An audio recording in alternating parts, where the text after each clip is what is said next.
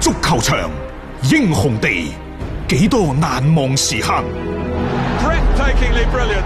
從最後三分鐘絕殺逆轉到伊斯坦布爾勝利大逃亡，從希臘神話到冰島奇蹟，從童話變成現實，從英雄變成傳奇。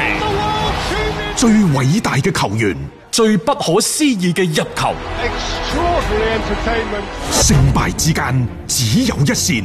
神奇之處，魅力所在，只可意會，更可言傳。足球新勢力，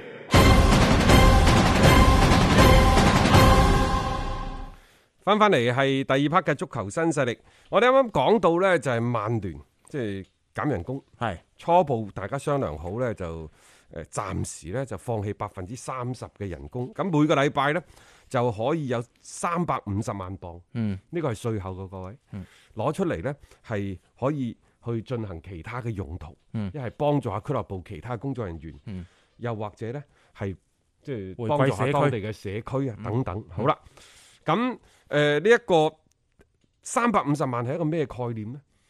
呢啲錢即係點解可以減到咁多呢？百分之三十啫喎，係、因為曼聯嘅人工高。我哋啱啱講到大衛迪基亞三十七點五萬，保羅普巴廿九萬，馬迪爾即係嗯廿五萬等等。呢個呢，就你一定要橫向比。因為如果我哋就咁講一個冷冰冰嘅數字出嚟呢，可能大家都唔係好理解。嗯，橫向比係比咩啊？譬如話馬迪爾係廿五萬磅周身，夏利卡雷啊，周身都係二十萬磅。咁、想試問一下，到底係馬迪爾犀利呢？定係夏利卡夏利卡尼犀利呢？好啦，又我唔講夏利卡尼都好，講文尼呢？你覺得文尼犀利定係馬迪爾犀利呢？馬迪爾係二十五萬磅，喺利物浦嘅文尼得十五萬磅。係啊，誒呢個呢個差距啊都更王更王女縱向對比咩？大衛迪基亞同埋保羅普巴等人，係所以唉，有時人哋講你曼聯人傻錢多，你都冇辦法，你只能夠咕一聲吞咗佢。佢即呢係啖氣托托到啲嗰啲人工真係好高啊！即係就自身俱樂部嚟講，已經高到有啲咁多，佢哋自己都捉蟲㗎啦。其實感覺上邊，但係嗰種嘅風氣一開咗，你好似好難去撳。所以我就話要賣人，啊，賣邊個呢？就曼聯啊，其實已經喺一個重建嘅，又或者係重新向冠軍發起衝擊嘅正確嘅道路上，佢就係要將陣中人工最貴嗰幾個全部賣晒佢，嗯，包括 A 山齊士，你放手啦。放手係保羅普巴你放手啦，仲有個大衛迪基亞都可以放手嗯都可以放噶啦。你放咗呢三個人，因為而家你曼聯仲有嗰個原先個僆仔可以翻嚟打噶嘛。係咯嚇，即係你可以睇到其實佢嘅人嗰邊都仲係可以有好多嘅。你話嗰個門將啊嘛，係啊即係喺石飛聯嗰個冇錯，咁係啊然之後呢三大高薪攞走晒之後，可能最高嘅就無非係馬迪爾啊、拉舒福特啊嗰啲，嗯嗯你可以慢慢慢慢調整。即係慢慢，即係起碼令到整個薪資架構唔到好似，即係唔會好似而家咁有幾個特別咧係扯高咗 嘅，即係令到其實成個嘅嗰個結構咧係出現一個即係幾幾畸形嘅一個情況。你嗰啲高度咧係同其他嗰啲其實拉得個距離亦都好大。咁你下一次再傾續約嘅時候，誒嗰啲時候咧，嗰啲球員就會有一個嘅對標噶咯最關鍵係我哋啱啱講到嗰三大高手，除咗大衛迪基亞嗯係穩坐球隊嘅主力之外，其他嗰啲一係租借出去，一係唔係跛嘅就係殘嘅。嗯你咁樣攞住最高嘅人工，冇為球隊做最大嘅貢獻，佢係咪好容易引起更衣室嘅動盪啊？喎。係你後邊嘅馬古尼、中間嘅 B 費、前邊嘅馬迪爾等等，包括拉舒福特呢條骨已經喺度㗎啦。嗯你其他嗰啲快啲清淤血啊！啊，仲有講起呢個曼聯呢，就新組咪之前一路同曼聯嘅消息嗯，係啊，咪聯繫起身連埋一嘅。齊嘅，嗯其實我就話曼聯呢一個所謂冇歐冠呢，即係呢個呢、個會係比較尷尬嘅。係當然佢而家亦都好有好大程度可以獲得下個賽季嘅歐冠嘅參賽資格。嗯，亦就話你攞到歐冠參賽嘅資格有咩好處啊？你可以吸引到一啲所謂有雄心有壯志，嗯其實就係掛羊頭賣狗肉， 又想呢就攞高人工，又想俾自己一個台階落嗰啲，係要要以攞歐冠嘅資格嗯，去為自己加持嘅一啲所謂嘅球員。其實貼金啊，喂，啊喺歐洲大有人在，新組唔係第一個，亦都唔會會係係最最後後一哦一個個。，即係呢個我覺得某程度上面就係一種嘅身價嘅證明。我喺大會喺歐冠參賽嘅球隊當中效力，並且我有一個好高嘅身價。當然呢啲全部係吹水嘅啫，因為喺呢一場疫情之後，到底球員嘅身價會係下跌一個咩水平呢？下跌嗯到咩水平呢？冇人知，到底球員嘅人工會係控制喺一個咩水平呢？嗯冇人知道嘅。嗯嗱、球員嘅人工唔一定會減得好多，唔一定會減嗯人工唔好多一定減，因為係搶啊嘛。係但係球員嘅身價個轉會身價呢，就難講啊， 就難講啦。係關鍵係你浪得高有咩用啫？好多球隊冇錢買，你就算要跌落嚟呢，可能都會跌翻一兩個賽季，啊即係等呢啲咁嘅大會唞翻順條氣嗰啲元氣恢復翻啦，嚇，啊然之後佢再去搶嗰陣時，可能會搶得更加之高。但係長遠嚟睇呢，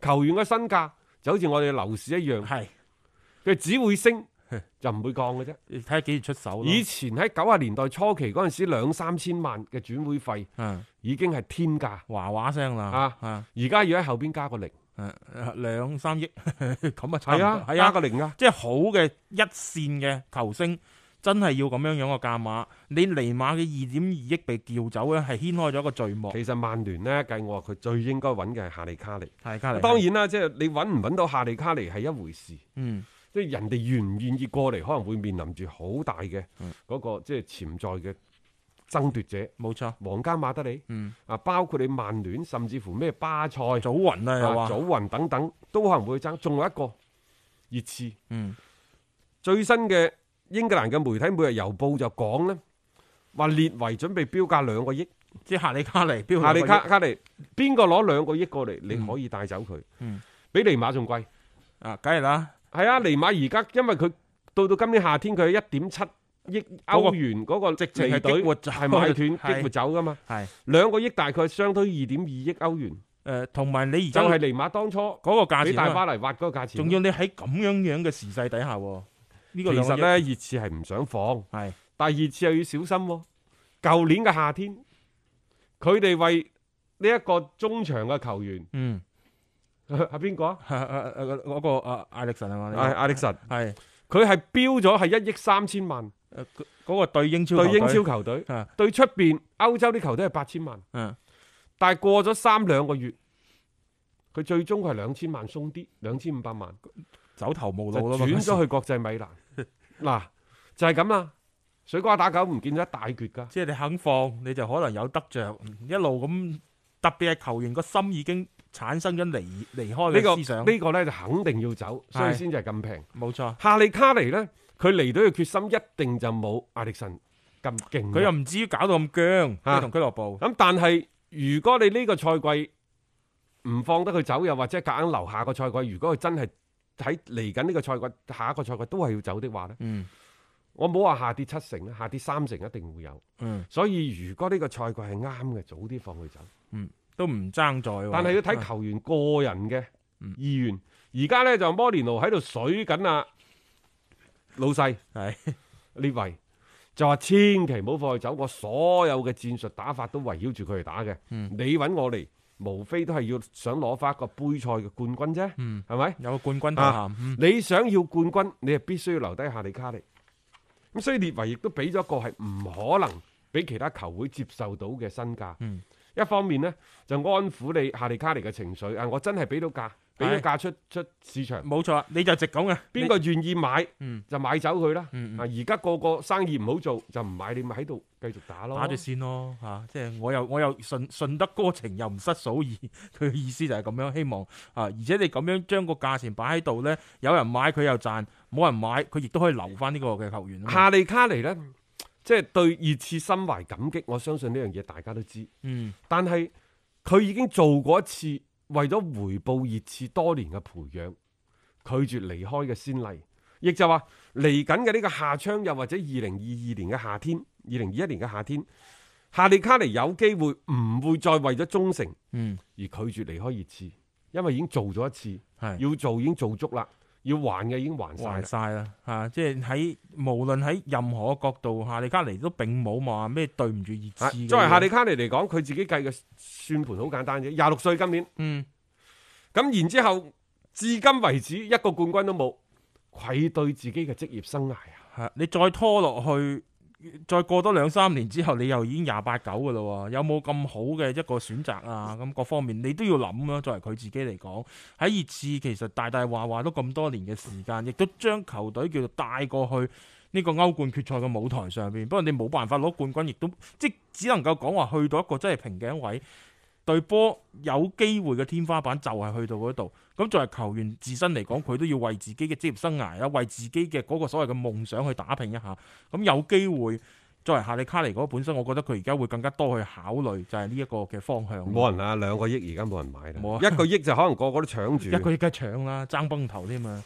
我覺得即係喺而家呢一個環境之下，佢可能喺一點二億到一點五億之間，仲可能有人考慮會出手。即係而家會唔會有一個開天殺價先殺一殺你啲嘅球隊啲氣焰先？咁真真係要傾嘅時候，咁睇下列維嗰邊係點樣去把控仲有啊，得到我始終覺得曼聯要買人，我仲係堅持之前我哋喺節目當中嘅觀點，嗯就係呢個人無論佢嘅能力高與低、強與弱，佢一個前提就係佢願意為曼聯效力，嗯。呢個係大前提嚟嘅，必須要有呢一種嘅心態，先可以將佢納入到自己嘅球隊裏邊。冇錯而。家曼聯真係，我覺得唔需要話揾一啲即係好當紅嘅，哇名氣好大嘅球員過到嚟，佢可能技戰術效果唔錯，但係對球隊更衣室裏邊嘅影響係有幾大，你真係不可估計。譬如話佩雷拉個僆仔啊，係，咪越打越沉，越打越耷嘅，嗯係咪？嗯曼聯呢就話而家有意喺嚟緊嘅夏窗將佢放走，嗯但係佩雷拉呢，亦都係即係明確咁通過自己社交媒體表示，佢係希望、嗯即係阿阿查查查爺查查哥蘇斯克查。你可唔可以俾啲機機會俾我繼續留翻曼聯啊？我真係好熱愛，好熱愛呢隊波。呢種熱愛可唔可以化身成為動力呢？嗯去幫助佩雷拉繼續取得進步咧？嗱、如果你係天分到嗰度啦，嗯你個能力到到嗰度啦，你通過自己嘅努力，你真係達到唔到球隊匹配嘅要求嘅時候，你選擇離開球隊，其實呢個對曼聯亦都係一種愛，嗯放手亦都係一種愛，各位係啊，係咪？好啦，但係如果佢自己覺得個潛能佢係未發揮到出嚟，又或者係因為你戰術嘅改變令到佢擅長嗰家嘢。聽唔到出冇嚟充分咁發揮出嚟，嗯你係咪應該俾個機會佢留低、嗯去作一個嘗試啊？係咪？嗯嗱、對於一啲嘅嗰啲即係成日嘈住要走嗰啲，無論佢幾叻幾勁都好，你就放佢走。嗯啊包括連加特大兄弟星，我都係咁走講走㗎。走，係早啲走。係啊， 即係你先至可以將具有相同價值觀、相同使命嘅人，嗯大家留翻低喺度，呢、個先至係一個有戰鬥力嘅整體。冇錯，其實我覺得呢樣嘢各行各業一樣嘅啫，即係你有冇呢種嘅價值嘅，大家嘅嗰種嘅核心嘅理念係相同嘅，呢、個係要比你任何嘅能力都要係更加重要。其實特別足球員呢，老實講，可能真係會有啲天分上面嘅差距，但係只要你肯勤勤力嘅話，一定係會為球隊所用嘅，總有一個位置係可能揾得到嘅。咁我覺得呢樣嘢嘅先決條件就係你要對佢個球隊真係無比嘅熱愛啦。所以曼聯呢點啦。我覺得佢逐步係清晰嘅，咁呢一個係對於佢哋整個復興咧啊係好有幫助咯。有故事，有經歷，聽波就聽新勢力。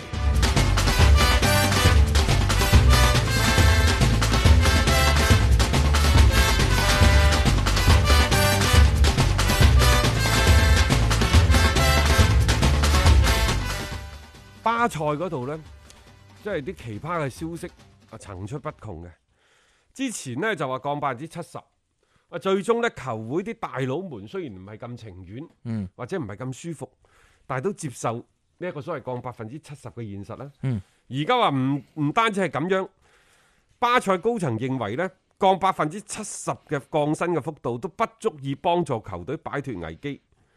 你四月份呢、個月可以攞七成啊，攞三成啊！係，但係唔好意思，五月份之後你可唔可以再減要繼啲？續減人工，因為巴塞球員嘅工資支出係佔咗整個嘅嗯俱樂部收入嘅百分之六十三，嗯，佔個比例真係好高好高，其實佢最高嗰陣時係百分之七十。係啊，已經只不過晒過紅後線尾㗎係啦。因為佢嘅營收又增加咗，係，然之後先至係將嗰個所謂嘅誒，誒佔據收入嗰條紅線降到百分之六十三。而家，但係佢係全歐洲所有嘅俱樂部當中人工支出最勁嘅。而且有部分可能都未傾掂啫，你再傾掂傾翻上去嘅話，又係佔百分之七十左近啦。啊我估計即係呢個幅度佢唔會點樣樣啊降落嚟嘅，咁所以其實巴塞係頭痕㗎。之前巴塞啲球員降百分之七十呢，就可以幫助到俱樂部嘅工作人員得到百分之一百嘅人工。係嗯最衰呢，就另一邊，皇馬呢，就水靜河飛，冇咩動靜。一啲有關降薪嘅消息都冇。嗯，啊令到巴塞啲球員呢，就有啲鬱悶。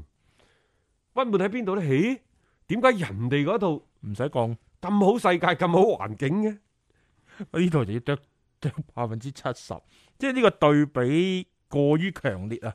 即係好多時候就係咁樣樣，你成個國家嘅聯賽，你基本上就係對標嗰隊波嘅啫嘛啊。人哋唔做，你喺度做，你仲要做得即但係係特咁喎別入肉嘅。巴塞啲球員就對標皇家馬德里，點解佢唔降人工？嗯但係巴塞管理層呢，人哋眼光真係長遠，真係可以做管理層。嗯人哋對標嘅係祖雲達斯，嗰個啄已經咗四個月跳出咗意大利嘅範 誒誒誒西班牙嘅範圍圍啦。係祖雲達斯係點啊？各位，祖雲達斯係四個月減嗯咗九千萬，係四個月減九，傾好咗啦，傾好咗嘅三四五六。係嗯就四個月減九千萬。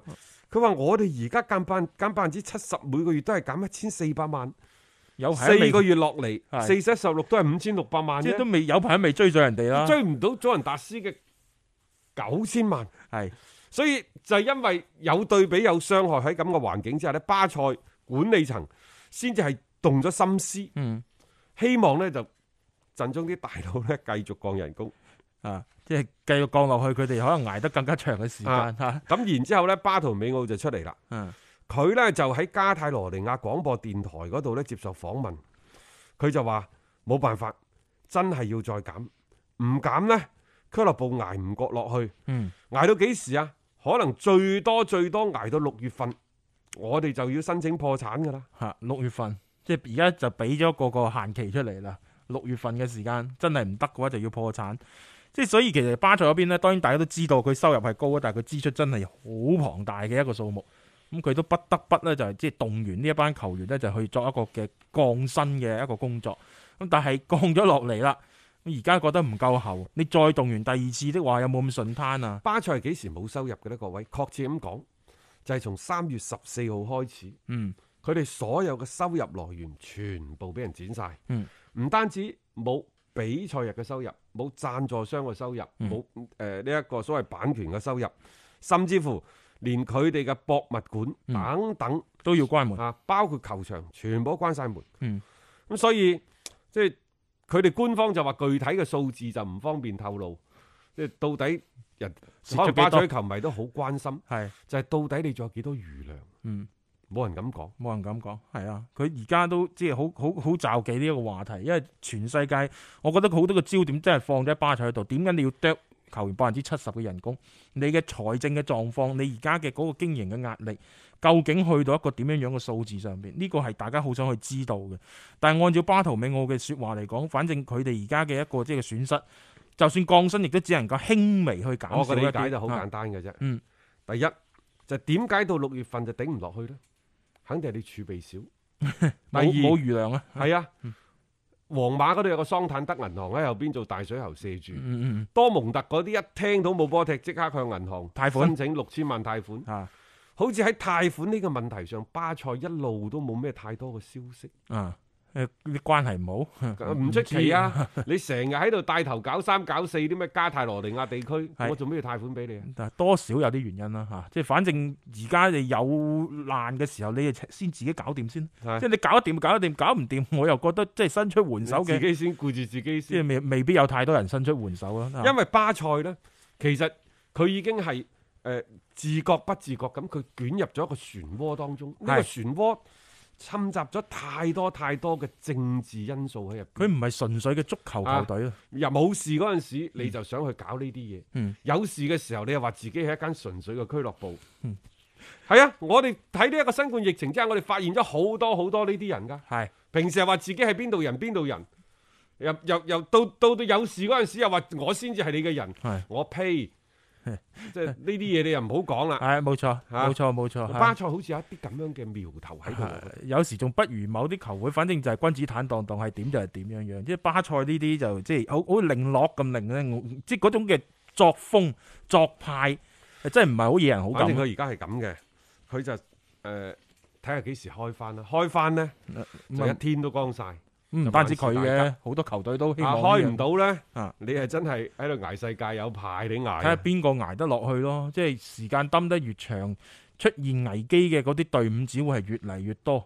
即係嗰個所謂申請破產嘅大軍啊，嗯哇！嗰、個隊伍你你睇啦，一不過長咧串，嘅，巴塞之前我都話佢其實手手頭現金真係唔係咁多，嗯，因為揾嘅錢全部要俾晒大佬嘅工資，所以佢一路想揾尼馬，甚至乎話一點三億嘅現金加拿傑迪，再加租借迪比利、嗯去換尼馬，制唔制？嗯大巴黎話唔唔同你講咁多嘢，傾住啦，而攞家現金嚟，係咩都假。其實一直都係咁樣噶嘛，巴黎企硬嘅，反正你攞現金嚟就得，你唔好成日揾啲球員當置初換我就係俾現金俾你就係啊咁嘅搞二法點過二嚟，你億而家你而家一係俾你翻嚟就算啦。你唔係有條合約咩？一點七億嗰啲去激活啊但係嘛其。實呢個呢，呢個係一個頭頭頭頭痛嘅地方。啊，但係其實仲有另一個，我認為更加之頭痛嘅地方，嗯就係迪斯特根啊門將嗰度嗱。但係咁，因為拜仁慕尼黑嗰度咪已經係傾掂咗嘅，係誒，即係同阿費力同克阿費力克傾掂咗。咁同費利克傾掂咗之後呢，接住落嚟可能佢就會同陣中幾個老將就傾嗯，嗰啲所謂嘅續約嘅續約事嗯嗱，湯馬士梅拿已經傾掂咗㗎啦。到二零二三年。好，啦，咁接住落嚟可能就會紐亞㗎咯喎。嗯，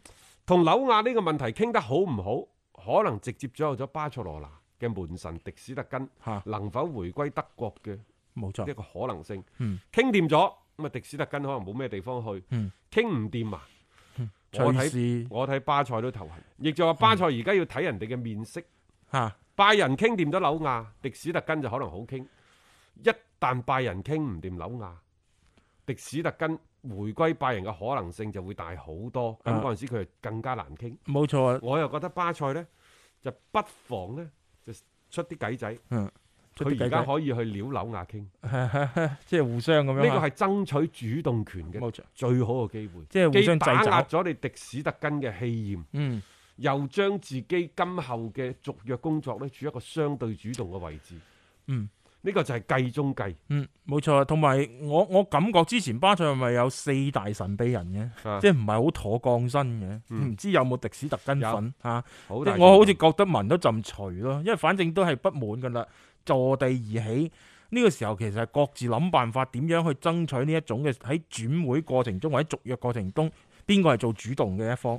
咁迪斯特根嗰邊，我相信佢哋亦都希望係化被動為主度動即嘅。係喺個談判過程當中呢，你唔可能話等住對方出出招，嗯，你再匆忙去應對。係咯，一定呢，就係、要預判到你嘅談判對手接住落嚟會出咩招，嗯你可唔可以出一啲奇招去反制對手？誒、哎好好多嘢玩嘅，傾傾到呢啲嘢就，啊所以我覺得巴塞而家最好嘅辦法就係、你都主動去撩撩下，下紐亞，即係將呢啲呢件事越你就好搞越主大動啦越複雜你都好主動啦。係，就算真係撩得成功，你火迪斯特跟走，亦都好似冇咩我壞都處佔啊。據咗呢一個先發嘅優勢。啊，係咯，即係唔得嘅話，你咪迪斯特根走，我咪要紐亞過嚟咯。其實亦都冇咩點壞嘅壞處嚟嘅，所以呢點呢，其實巴塞亦都可以咧，好細細咁諗諗啊。 足球新勢力，味道好到極。喺意大利甲組足球聯賽方面呢，就話意甲聯盟啊已經制定咗新嘅賽程，佢哋希望呢喺五月二十號恢復比賽。嗯，雖然未講明係觀眾入場抑或空場，但係佢哋希望五月二十號就恢復比賽，搏命啊然之後喺七月二號之前嗯，就結束呢個賽季。即係幾好嘅諗法咯。即係五月二十號坐緊恢復啊。因為呢歐足聯其實仲有一個消息嘅，歐足聯嘅主席施費連呢就希望嗯喺八月三號之前就結束呢個賽季，就唔單止係佢旗下各個國家嘅聯賽，仲有呢就歐冠、嗯，歐聯歐聯嘅杯賽事。係即係都希望喺八月三號之前可以。你有冇發現？轉啦吧？嗯，啊之前歐足聯係點講啊？希望六月三十號之前完成呢個賽季嘅賽事。嗯而家向後褪到八月三號，理解係褪一個月。嗯可能仲會嚟到係希望八月三十一號之前，亦都有可能噶喎。但嗯係你而家睇到無論係歐足聯，歐足聯呢最近對於比利時嗰度係宣布布魯日誒攞冠攞軍，冠軍，賽正季經取賽消。事唔打，係賽季取消呢件事呢，歐足聯係企出嚟反對嘅。嗯。佢都諗透咗呢樣嘢，因為下邊啲俱樂部頂唔住。嗯如果你話而家就唔打啦，個個邊個攞咩咧，就一方面係亂，嗯第二所有俱樂部都面臨損失。你歐足聯啊，顧此失彼，你拆唔掂啊！呢條數太大啦，所以歐足聯呢，而家我覺得佢係統一咗思想。嗯呢個統一思想就係呢個賽季嘅賽事必須要打完，嗯，只有打完呢個賽季賽事，先至可以保證到俱樂部嘅收入，係。先至係避免更加多嘅俱樂部步入呢一個破產破嘅產危機即。係你嗰一長串嗰啲破產名單啊嚇到你驚啊。所以而家施費連就話從五月誒六、月底，嗯而家去到八月三號，接住落嚟可能因為個疫疫情一路都冇太大嘅好轉嘅話，可能會去到八月底，嗯甚至乎九月十五號，你只能夠壓縮下個賽季，攞時間係，嚟換空間。冇錯你冇辦法。即係你大前提係要保證呢個賽季先。我都話所有嘢都倒推。嗯，從歐洲杯未宣布取消之前，你就倒推；到而家歐洲杯宣布取消之後，你亦都可以倒推。嗯，即係嗰啲時間啦。幾時結束？啊嗯再倒推，大概短則一個月，嗯長則個半月，你就要將所有嘅賽事打晒佢，係就係咁簡單。冇錯，所以你睇住個時間表啊，但係呢個時間表並唔係話真係唔會再喐唔㗎。係話你取消，即係包括你而家歐足聯已經好明確咁表示啦，你嗯報到日嗰啲我唔認你，係你就算攞冠軍都好，你冇歐戰資你格，下個賽季冇歐戰資格嘅。仲有呢，就你譬如話佐仁達斯，佐仁達斯已經講咗啦，就算你話而家直接取消冠軍，嗯，你俾個冠誒、呃取消比賽，你俾個冠軍獎杯俾我，嗯佐仁達斯話我唔接受，唔接受，我憑乜嘢接受啊？都未打完個聯賽係嘛冇錯啦嚇即係唔唔完整嘅賽季，呢、個亦都唔係實佢唔至名完整嘅歸賽嘅冠季軍。就係唔唔完美嘅賽季嘛。係冇錯，即係所以而家慢慢慢慢，大家係有一個個共識，即係特別係歐洲足壇嗰邊，反正就係一條心，希望將個賽事盡快恢復。嗯睇下用乜嘢嘅方法啊！當然喺所有嘅情況比較好嘅情況之下，係啦，咁啊，今日嘅節目時間亦都差唔多啦。咁啊，今晚呢，我哋繼續會喺抖音晚黑九點鐘嗰陣時咧，就喺斌哥廣播嘅抖音號嗰度呢，同大家帶嚟一個嘅兩個鐘頭嘅呢一個所謂足球吹水大會嘅視直播頻直播嘅環節嘅。咁嗯啊，歡迎各位呢，就關注斌哥廣播嘅抖音號。今晚見啦！